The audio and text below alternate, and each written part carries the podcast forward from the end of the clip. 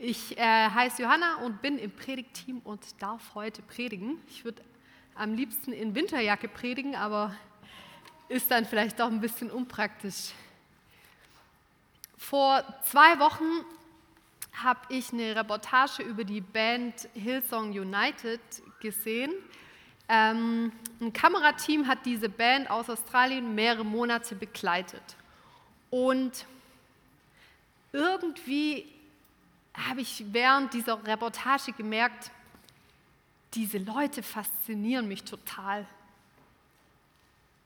Die hatten eine Begeisterung für Jesus, das war unglaublich. Und wie sie über ihn geredet haben und so berichtet haben, was sie mit ihm erleben, kam richtig raus, boah, die lieben Jesus. Und irgendwie waren die so ganz entspannt miteinander und trotzdem hatten die echt eine ehrliche Gemeinschaft. Und ich weiß nicht, ob ihr das kennt, aber manchmal legt der Alltag doch so eine Decke über unseren Glauben und unsere Beziehungen. Und irgendwie wird unser Glaube und unsere Beziehungen untereinander so leidenschaftslos so oberflächlich, unehrlich. Und als ich diese Reportage gesehen habe, habe ich gemerkt, boah, ich glaube, Gott hat noch so viel mehr für uns als Jesus Treff. Das ist nicht alles. Und das war dann so cool, weil ich gemerkt habe, in dem Predigtext von heute, wird diese Frage danach, was eigentlich das Geheimnis einer ehrlichen und fröhlichen Gemeinschaft, die von Jesus begeistert ist und Jesus liebt, ist. Mein Wunsch ist es, dass wir durch diesen Predigtext mehr verstehen, wie Jesus ist und ihn dadurch mehr lieben. Dass wir von ihm und dem, wie er sich Gemeinschaft vorstellt, fasziniert sind. Und ich will noch ganz kurz dafür beten, weil das kann ich natürlich nicht machen. Jesus, ich danke dir, dass du jetzt hier bist. Und ich bitte dich, dass du uns ganz neu begeisterst von deinem Wesen. Dass du uns jetzt ganz empfänglich machst für dich. Und wir neu fasziniert sind von dem, wie du bist. Und dass das Auswirkungen auf unsere Gemeinschaft hier im Jesus-Treff hat. Amen. Wir befinden uns noch immer in der Predigtreihe Liebe hoch drei, in der es um Jesus, uns und die anderen geht. Und wir sind gerade äh, im Lukas-Evangelium. Kurz was zum Kontext des Predigtextes. Wo befinden wir uns? Wer redet zu wem? Was ist so das Hauptthema? Wir sind mitten in der Bergpredigt. Lukas nennt sie die Feldrede. Wir stellen uns einfach vor, Jesus ist auf einem großen Feld und da sind seine Jünger und aber auch noch Leute aus dem Volk. Und man kann sich das so vorstellen wie so eine Grundsatzrede, die Jesus da hält. Er thematisiert, worum es ihm wirklich geht. Das ist mit die wichtigste Rede Jesu. Und er erklärt so in dieser Rede, wie er sich die Gemeinschaft von uns vorstellt. Wie ist eine Gemeinschaft, die von Gottes Wesen durchdrungen, inspiriert ist. Und so ähm, ist auch die Überschrift des Bibeltextes heute von der Stellung zum Nächsten oder auch das Verhalten gegenüber anderen. Darum geht es also in dem Text von heute. Und es beginnt, ihr könnt, wenn ihr wollt, mitlesen, Lukas 6, 37 bis 39. Und richtet nicht, sagt Jesus, so werdet auch ihr nicht gerichtet. Verdammt nicht, so werdet ihr nicht verdammt. Vergebt, so wird euch vergeben. Gebt, so wird euch gegeben. Ein volles, gedrücktes, gerütteltes und überfließendes Maß wird man in euren Schoß geben. Denn eben mit dem Maß, mit dem ihr messt, wird man euch wieder messen. Ich bin ziemlich über diese Verse gestolpert. Und ähm, habe mich dann mit einem Theologe unterhalten, der gesagt hat, da kommt so ein typisch jüdisches Verständnis raus. Nämlich nach dem Tod, wenn wir im Gericht sind, wird Gott uns so beurteilen, wie wir hier auf der, äh, auf der Erde andere Menschen beurteilt haben. Jetzt wissen wir zum Glück, dass Jesus uns freigesprochen hat und dass wir nicht irgendwie das Gericht noch fürchten müssen, wie die Juden es tun. Ähm, und trotzdem glaube ich, dass hier was in diesen Versen drinsteckt. Und zwar denke ich, Jesus will uns wachrütteln. Er sagt, hey Leute, ist es nicht egal, wie ihr hier auf Erden miteinander umgeht, ob ihr euch verurteilt, ob ihr euch verdammt, ob ihr euch richtet. Warum ist es Jesus nicht egal?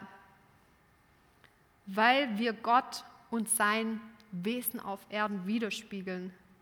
Andere lernen das Wesen unseres Gottes durch unsere Art des Miteinanders kennen.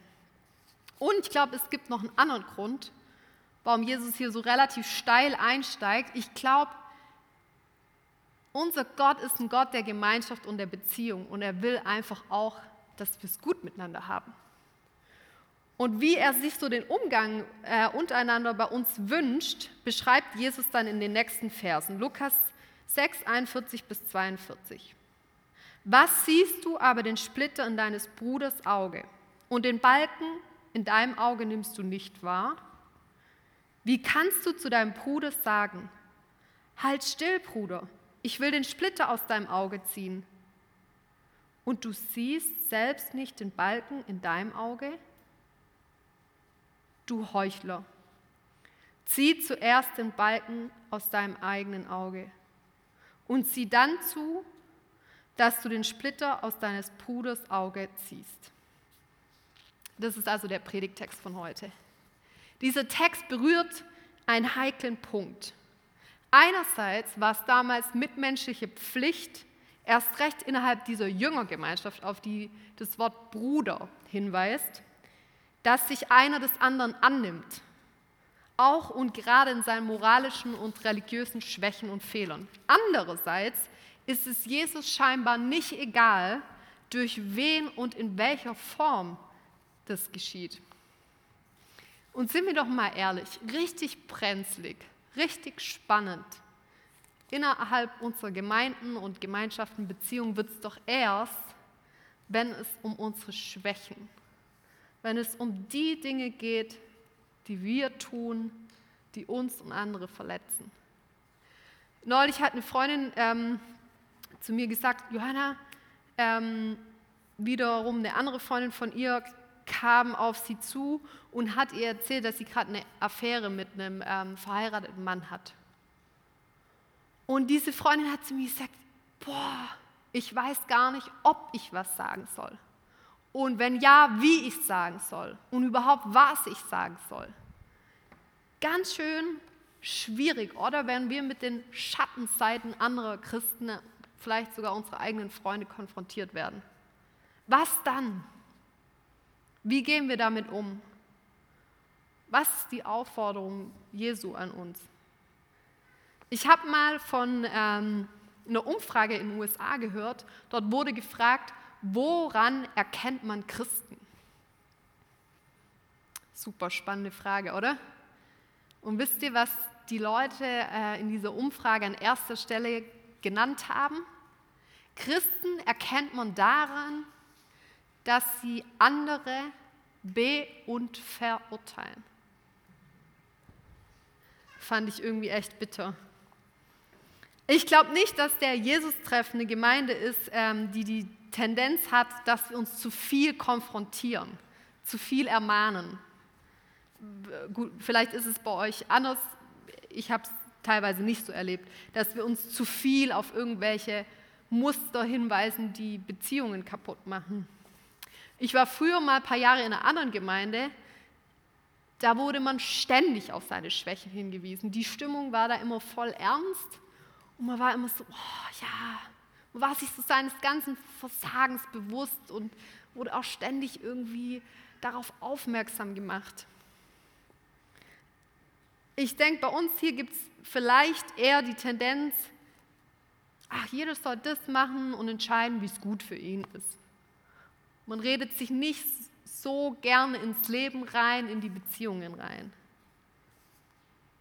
Aber vielleicht gibt es noch eine dritte Möglichkeit, für unsere Gemeinschaft. Weder ernst und verzweifelt noch individualistisch. Gehen wir nochmal zurück zum Text.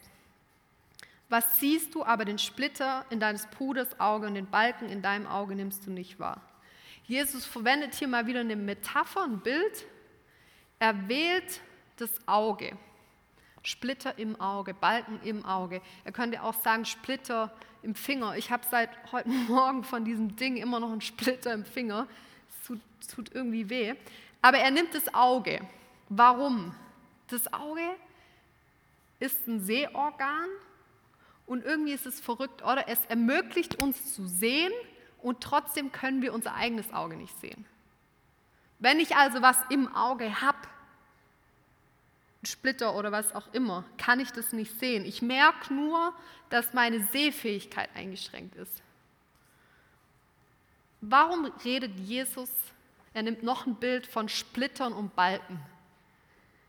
Erstmal kurz, wenn ihr das Wort Balken hört, was glaubt ihr, was Jesus damit meint? Was könnten alles solche Balken in unseren Augen sein? Mir ist als erstes Egoismus eingefallen, aber ruft doch mal rein. Was könnte alles so ein Balken im Auge sein? Wie bitte? Neid, Neid? okay. Uh -huh. Stolz. Lieblosigkeit.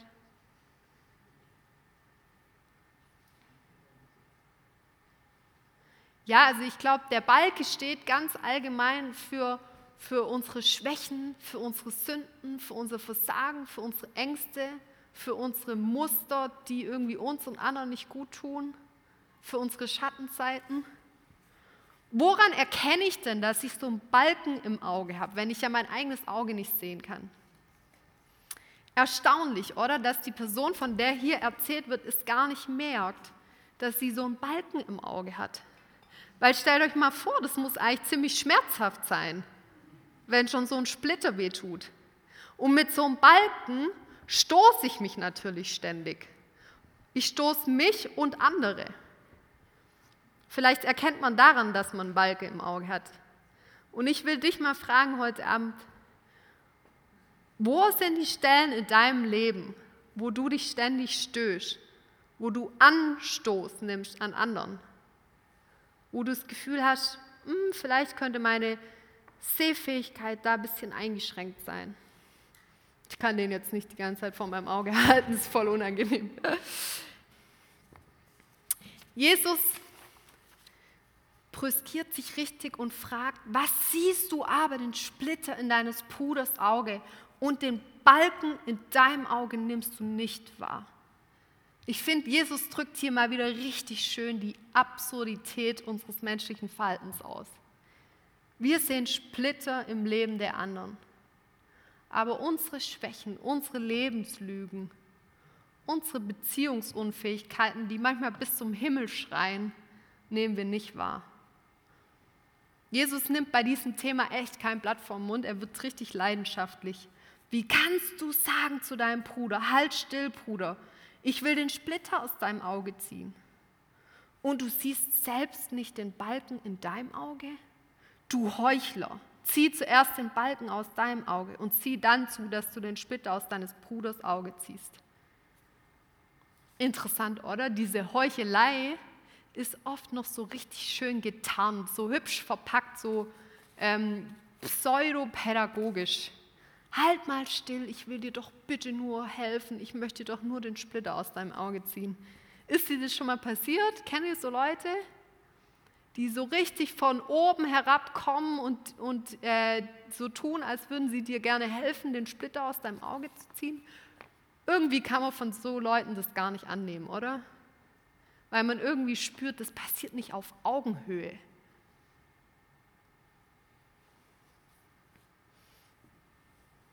Natürlich bezieht sich Jesus an der Stelle auch auf die Pharisäer, die ja damals aus ihrer Gesetzlichkeit heraus jeden und alles be- und verurteilten und sogar ja Jesus selbst verurteilten. Und Jesus will scheinbar auf gar keinen Fall, dass seine Jünger auch so handeln. Ich erinnere mich voll gut, als ich damals frisch bekehrt von Peru nach Deutschland gezogen bin. Und ich war so voll, äh, ja, wie man halt ist, wenn man so frisch bekehrt ist. Also, weiß nicht, vielleicht hat der eine oder andere das auch mal erlebt. Ich bin zu meinen Freundinnen gegangen und habe gesagt, Leute, so wie ihr lebt, entspricht es überhaupt nicht Gottes Vorstellungen und überhaupt, wenn ihr so weitermacht und wenn ihr euch nicht auch bekehrt, dann kommt ihr alle in die Hölle.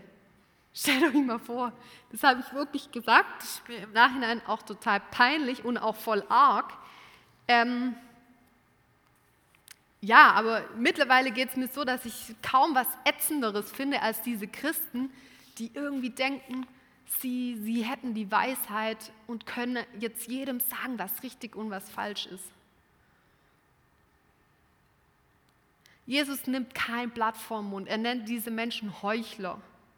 Im griechischen Urtext steht für Heuchler Hypokrites. Das Wort bedeutet Verstellung, Nachahmung, Schauspielerei. Hypokrites wurde damals ein Schauspieler genannt, der im Theaterstück hinter einer Maske spielte und eine Person darstellte, die er natürlich in Wirklichkeit nicht war. Brian Manning, das ist ein amerikanischer Priester und Theologe, ähm, der nennt diesen Heuchler, von dem Jesus spricht, Poser. Und er sagt, jeder von uns hat so einen Heuchler, so einen Poser in sich. Und in seinem Buch The Real Me, das kann ich übrigens ähm, sehr empfehlen, das Buch, beschreibt er diesen Heuchler, diesen Poser. Und ich will euch das mal vorlesen, weil ich das total treffend finde. Der clevere Poser macht sich mein schlechtes Gedächtnis zunutze und lässt mich vergessen, dass ich alles, was ich bin, aus Gottes Gnade bin. Statt von der verschwenderischen Liebe Gottes überwältigt zu sein, nehme ich sie oft als selbstverständlich hin. Ich bin nicht mehr dankbar für den völlig unverdienten Reichtum der Gaben, die Gott mir schenkt. Stattdessen schwelge ich nur allzu oft in arroganter Zufriedenheit mit meinen Leistungen und fühle mich sicher, weil ich mich anderen geistig überlegen fühle. Der Heuchler ist trügerisch, hinterhältig und verführerisch. Einerseits führt er mich zur Selbstzufriedenheit. Andererseits untergräbt er mein wahres Ich meine Identität als geliebtes Kind Gottes. Der Poster versucht mich zu überzeugen, dass Gottes Kind zu sein für mich völlig unmöglich ist, völlig außerhalb meiner Reichweite, egal was Gott dazu sagt. Außerdem will er mir einreden, dass meine einzige Hoffnung darin besteht, mein wahres Ich zu verleugnen und wie alle anderen zu werden. Irgendwie sind wir Christen doch Meister darin, oder diese Balken zu verstecken und uns so perfekte Masken zu machen. Wir alle sind, glaube ich, immer wieder solche Poser, die zwischen Selbstzufriedenheit und Selbstzweifeln hin und her schwanken. Ich glaube, dass das unser Wunderpunkt ist. Was mich neulich richtig getroffen hat, ähm, da habe ich mit einem Kumpel geredet, der war auch schon ein paar Mal hier mit ähm, und ist jetzt leider wieder im Knast. Und ähm, der hat, ich, genau, ich habe ihn gefragt, ja, warum kommst du eigentlich nicht öfters mal mit hierher? Und dann hat er gesagt, ähm, ja, weil also nee, er hat gesagt, er findet es hier super. Er findet die Musik gut, er kann sogar das mit den Predigten anfangen und er findet, hier gibt es richtig viele hübsche Mädels. Äh, ihr dürft euch also geehrt fühlen. Ähm, und dann hat er aber gesagt, ja, aber weißt du, Johanna, ich fühle mich bei euch einfach nicht wohl. Ich habe immer so den Eindruck, wenn ich hierher komme, ihr seid alles so perfekt. Ihr führt irgendwie alles so einen moralisch hochwertiges Leben, ihr seid alles so nett. Da kann ich, da kann ich nicht mithalten. Ich bin nicht wie ihr seid. Boah, und als er das so gesagt hat, hat es mich echt richtig betroffen gemacht, weil ich so gedacht habe, ist es das, was wir Christen vermitteln? dass wir ein perfektes Leben führen, dass wir uns immer ethisch korrekt verhalten, dass man sich in unseren Reihen nur wohlfühlen darf und kann, wenn man auch so eine Maske trägt? Jesus berührt diesen wunden Punkt, unsere Maske, unsere Heuchelei, unser Rumgepose. Zieh zuerst den Balken aus deinem Auge, sagt er. Ich finde es interessant. Er sagt nicht, ach, lass doch einfach den Balken in deinem Auge und lass den anderen doch auch in Frieden mit seinem Splitter.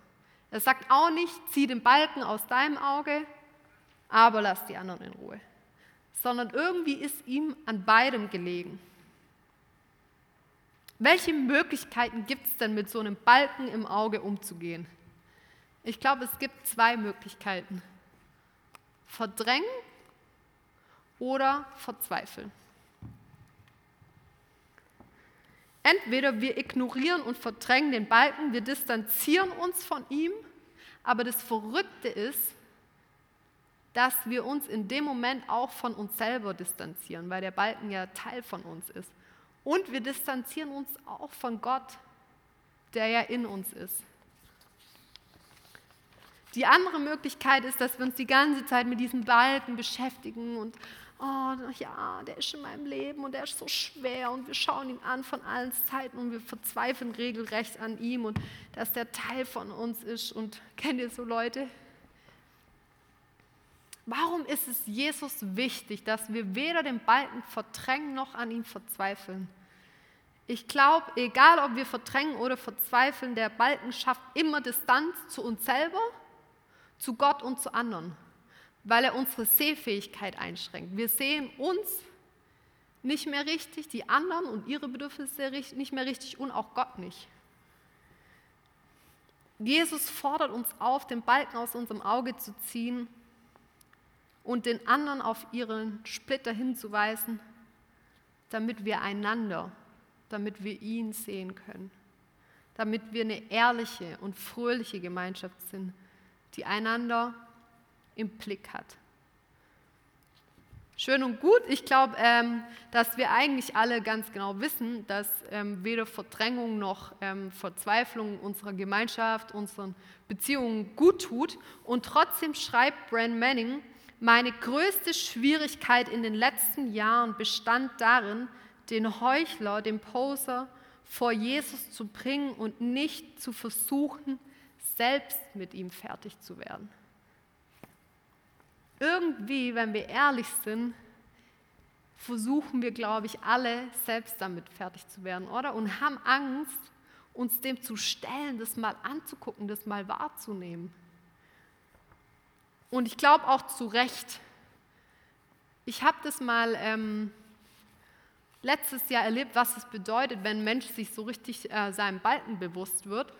Und zwar war ich da ähm, in Stammheim und habe einen Jugendlichen, äh, 17 Jahre alt, kennengelernt, der unter Drogeneinfluss einen guten Freund von sich umgebracht hat.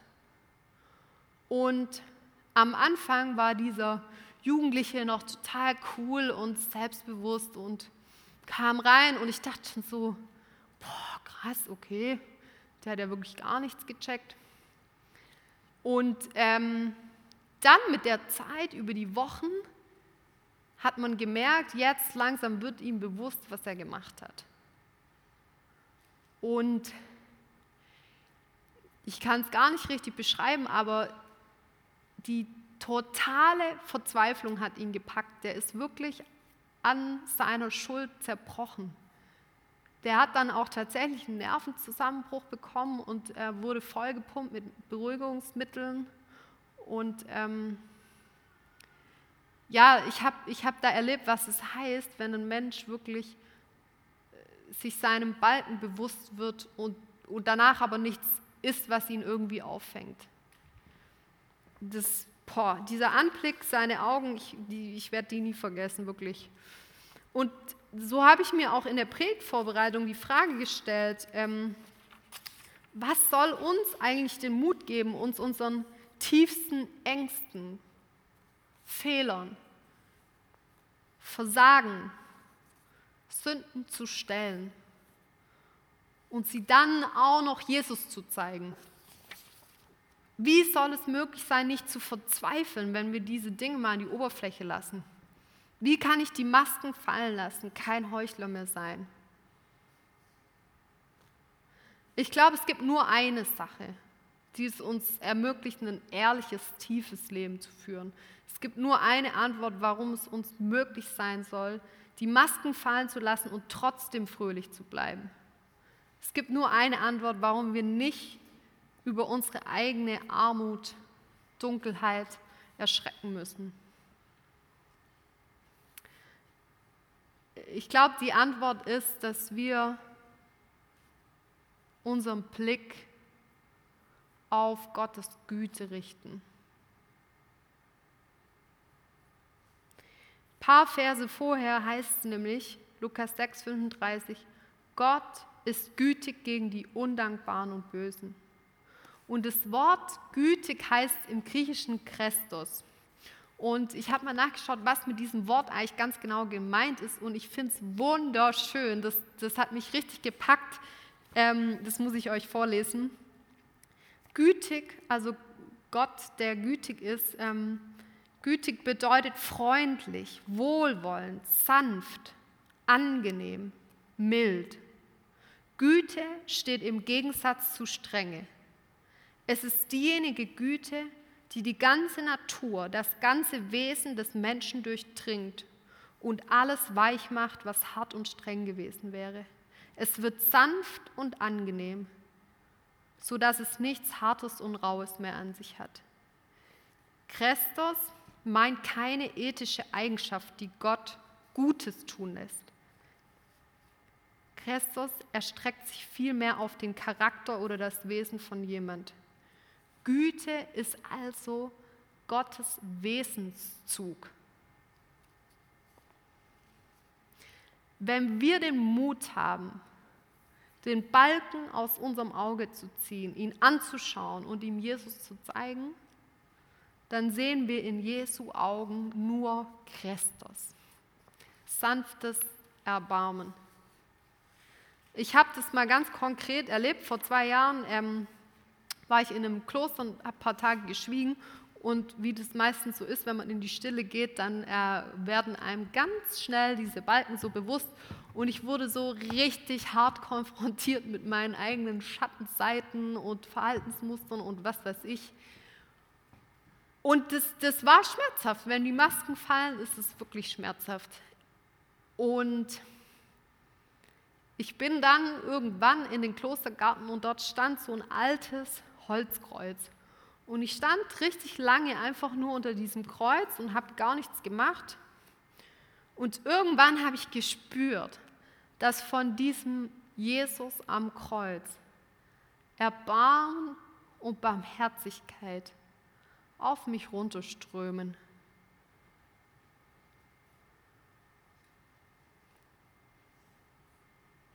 Und ich habe gehört, wie dieser Jesus am Kreuz sagt, ich nehme dich an mit allem, was dich ausmacht. Schau, ich habe die Arme für dich geöffnet. Und Jesu Blick war voller Christus, voller Milde, Wohlwollen, Sanftheit. Ich glaube, es gibt kein größeres Zeichen für Gottes Erbarmen mit unseren Balken als die Balken des Kreuzes. Dort sehen wir Gott der sich mit allem, worunter wir leiden, womit wir versagen, mit all unserer Nichtigkeit solidarisiert. Am Kreuzesbalken sehen wir einen Gott, der zu 100% mit uns unzulänglichen, unperfekten, sich ständig gegenseitig verletzenden Menschen mitleidet. Der sagt, schau, meine Arme sind geöffnet, alles hat darin Raum und Platz komm einfach. Und seitdem ich äh, diese Erfahrung gemacht habe, habe ich irgendwie den Mut ähm, entwickelt, öfters mal gegenüber Jesus so meine Masken fallen zu lassen und ehrlicher zu ihm zu werden. Und das hat dazu geführt, dass ich echt sein Wesen nochmal ganz neu kennengelernt habe und dass ich gemerkt habe, er ist eigentlich viel milder und viel wohlwollender, als ich immer dachte. Und wisst ihr, wozu das bei mir geführt hat? Dass ich Jesus viel mehr lieb als davor. Weil diese Güte sein Wesenszug ist und das, dafür liebe ich ihn einfach, dass er so gütig mit meinen Balken umgeht. Und ich glaube, dass eine Gemeinschaft wie der Jesus trefft, die ehrlich, realistisch und fröhlich mit den eigenen Schwächen und denen der anderen umgehen will, immer mit der tiefen persönlichen Erfahrung von Jesu Güte und Erbarmen beginnt. Die Masken fallen zu lassen, macht uns irgendwie auf eine ganz positive Art und Weise demütig. Und dann können wir zart und sanft die Splitter aus den Augen der anderen ziehen. Ich muss euch dazu mal ein ähm, herrlich provokantes Zitat vorlesen von Larry Hein. Mögen all deine Erwartungen enttäuscht werden. Mögen all deine Pläne scheitern. Mögen deine Wünsche zu nichts werden damit du die Machtlosigkeit und Armut eines Kindes erfährst und singst und tanzt in der Güte Gottes. Die eigene Erfahrung der Armut und Machtlosigkeit öffnet uns für die Erfahrung der Barmherzigkeit Gottes. Und das Verrückte ist, dass diese Güte, dieses Christus Gottes auch unsere Balken und Splitter verwandelt und in was Schönes Neues macht. Und ich wünsche mir für uns als Jesus-Treff, dass wir eine Gemeinschaft sind von fröhlichen Sündern, eine Gemeinschaft, die sich traut, die Masken fallen zu lassen, eine Gemeinschaft von ehrlichen Menschen, die ihre eigene Nichtigkeit erkannt haben und alles von Gott erwarten. Eine Gemeinschaft von Menschen, die das Erbarmen Gottes erlebt und es an andere mit ihren Splittern in den Augen weitergibt. Ich wünsche mir, dass wir erleben, dass wir uns echt Gott anvertrauen können und dass sein barmherziges Wesen unsere Balken und Splitter verwandeln wird. Und ich wünsche mir vor allem, dass wir durch diese ganz tiefe und persönliche Erfahrung Jesus noch viel, viel mehr lieben. Wie kann es praktisch aussehen? Vielleicht dürfen wir öfters mal im Alltag Stille zulassen, uns weniger von uns ablenken und einfach ab und zu mal mitten im Alltag beten. So, Jesus, jetzt zeig mir dein Erbarmen, jetzt zeig mir deine Mildheit, deine Güte, deine Sanftheit, dein Wohlwollen. In den Momenten, wo wir mit Balken oder den Splittern der anderen konfrontiert werden. Und ich dachte, komm, wir machen das gleich mal hier kurz, damit es praktisch wird. Und ihr könnt einfach aufstehen Ihr dürft aufstehen. und wir haben den kurzen Moment der Stille. Und nehmt einfach mal wahr, was so hochkommt. Und dann schaut aber auch immer wieder in Jesu Augen der Güte. Und ich wünsche mir, dass das vielleicht jetzt einfach so eine Zeit sein kann, wo jeder einzelne von uns, wir wissen vielleicht, wo unsere Balken sind, vielleicht nicht, oder vielleicht sind wir gerade mit den Splittern von jemand anderem beschäftigt, die uns furchtbar aufregen. Aber dass es eine Zeit ist, wo wir unseren Blick zu Jesus aufrichten und einfach sehen, wie sein Blick voller, voller Güte und Barmherzigkeit ist. Wo wir seine ausgestreckten Arme sehen. Wo wir seine Solidarität mit uns spüren können. Und wenn ihr wollt, könnt ihr auch noch die Hände einfach so vor euch öffnen als, als Zeichen der Offenheit und als Zeichen, dass ihr Bock habt, diese Barmherzigkeit zu empfangen. Amen.